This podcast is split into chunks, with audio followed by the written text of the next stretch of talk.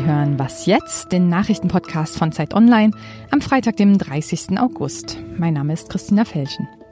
Wir blicken heute voraus auf die Landtagswahlen in Sachsen und Brandenburg und nach Polen, wo an den Beginn des Zweiten Weltkriegs vor genau 80 Jahren erinnert wird.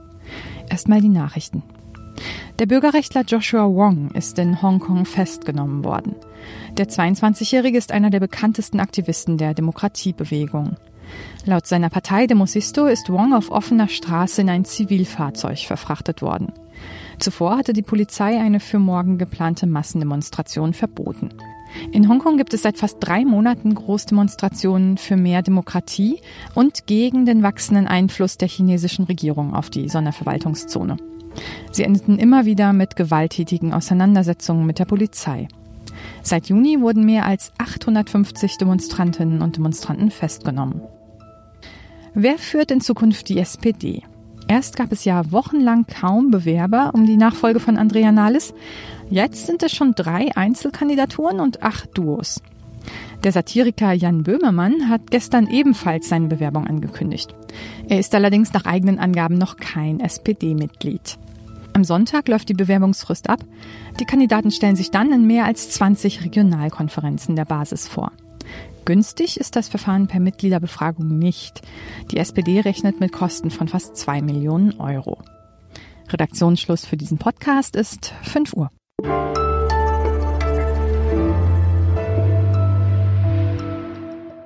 Willkommen zur neuen Was jetzt Ausgabe. Hier ist Rita Lauter.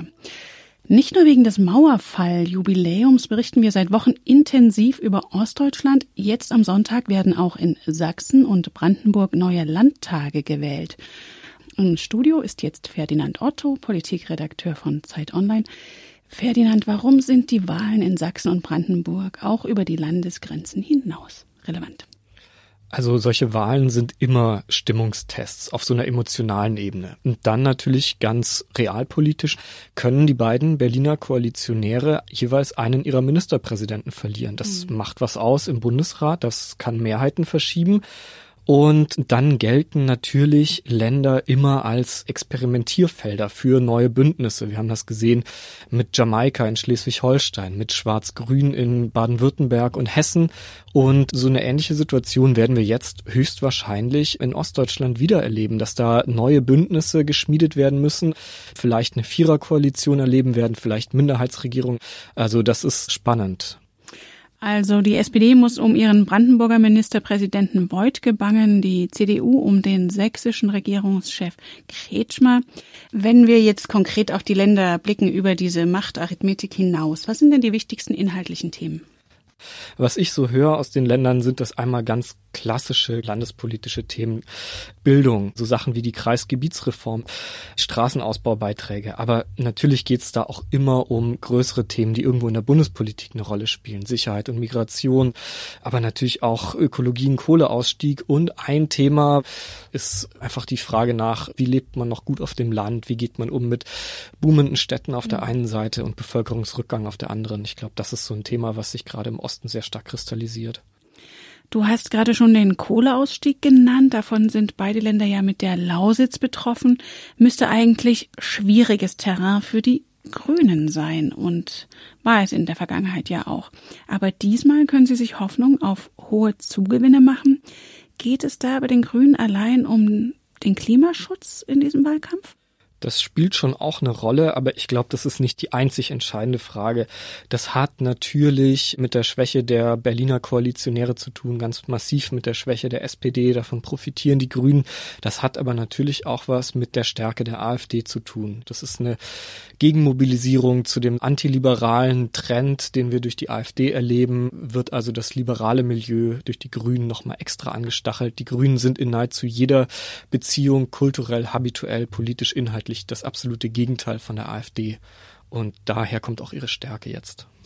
Die Bundesregierung hat nun kurz vor der Wahl Milliarden für die Braunkohleregionen beschlossen, ohne allerdings auch ein definitives Datum für den Kohleausstieg zu verabschieden.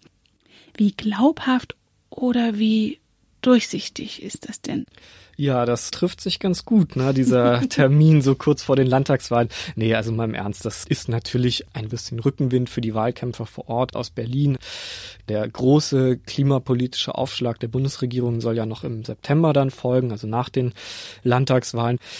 Aber diese 40 Milliarden zum Beispiel, die geisterten jetzt schon wirklich eine ganze Weile auch durch die Öffentlichkeit und die Zusagen im Wahlkampf wurden auch schon ganz oft gemacht. Also an Wahlkampfständen, wenn ich da durch Ostdeutschland mhm. gefahren bin, da hieß es dann schon oft, ja, da kommt ganz viel Geld. Also das war schon fest eingepreist und dass es dann jetzt auch wirklich kam aus Berlin, das war natürlich kein Zufall. Und du wirst für uns am Sonntag aus Dresden über die Wahl berichten. Vielen Dank, Ferdinand Otto. Vielen Dank. Außerdem gibt es zu den Wahlen in Sachsen und Brandenburg eine Was jetzt Sondersendung am Sonntagabend 20 Uhr und natürlich werden wir Sie auch am Montagmorgen weiter auf dem Laufenden halten.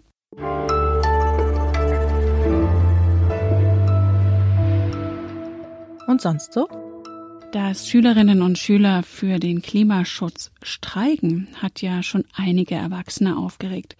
Doch die lassen sich nicht davon abhalten und wollen auch heute wieder demonstrieren am Freitag vor den Wahlen, besonders in Sachsen und Brandenburg. Und heute wird bei den Fridays for Future Protesten nicht nur geschwänzt. Die Organisatoren präsentieren vorher ihre Forderungen nach einem raschen Kohleausstieg und der Agrarwende an die Politik auf einer Gedankenstütze. Und wie die Schüler selbst sagen, mit Spickzetteln haben sie Übung.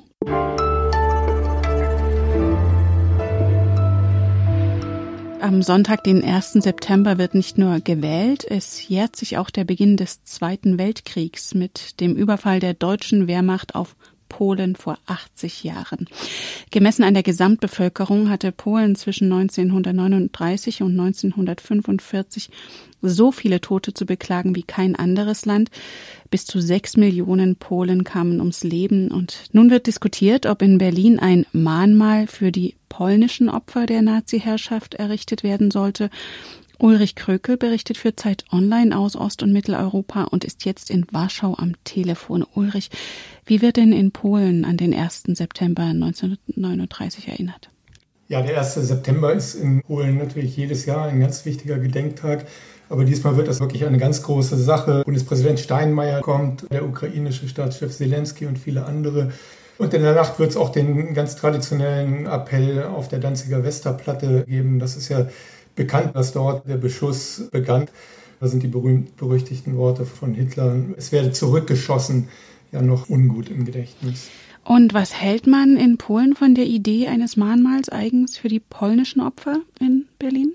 Also die Idee stammt ja ursprünglich aus Polen. Das war ein Herzensanliegen des großen Władysław Bartoszewski, Auschwitz-Überlebender, der sich nach der Wende sehr stark gemacht hat für eine deutsch-polnische Aussöhnung. Und diese Initiative wurde dann in Deutschland aufgenommen. Aber was ganz klar ist, wenn man so in die Breite der Bevölkerung guckt, dass da wirklich ein zehrendes Gefühl der Ungerechtigkeit besteht, dass sich die Polen, und das kann man wirklich so pauschal sagen, sich in ihrem historischen Leid von den Deutschen noch immer missachtet fühlen. In so einer Mischung aus Ignoranz und westlicher Arroganz. Und so ein Polendenkmal könnte da wirklich viel zu seiner Aussöhnung beitragen. Allerdings gibt's hier Stimmen, die von einer angeblichen Opferkonkurrenz oder einer Mahnmalinflation warnen. Was ist denn davon zu halten?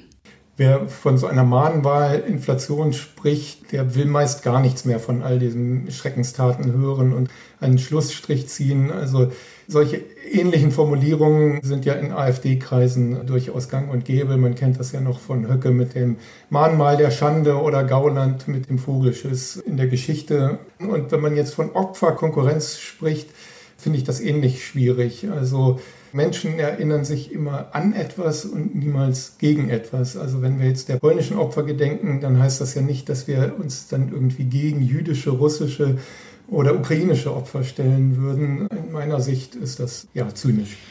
Das Verhältnis zwischen der Bundesrepublik und Polen war ja schon einfacher als unter der jetzigen nationalkonservativen Regierung.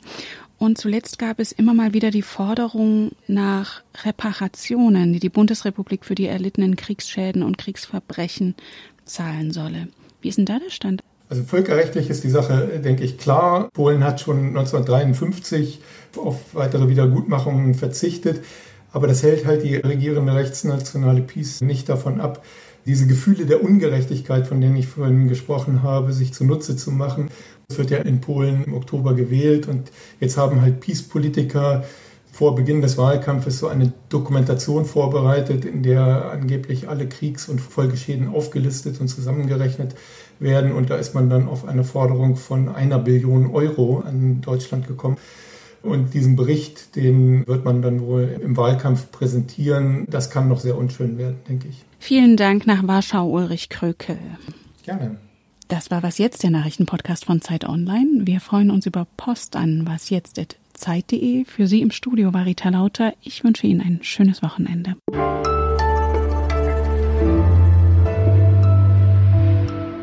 Wie ist es denn so als Deutscher in Warschau in diesen Tagen? Auch da, was diese Gastfreundschaft anbelangt, da sind die Polen wirklich unschlagbar. Also man wird hier herzlich aufgenommen bei aller historischen Belastung.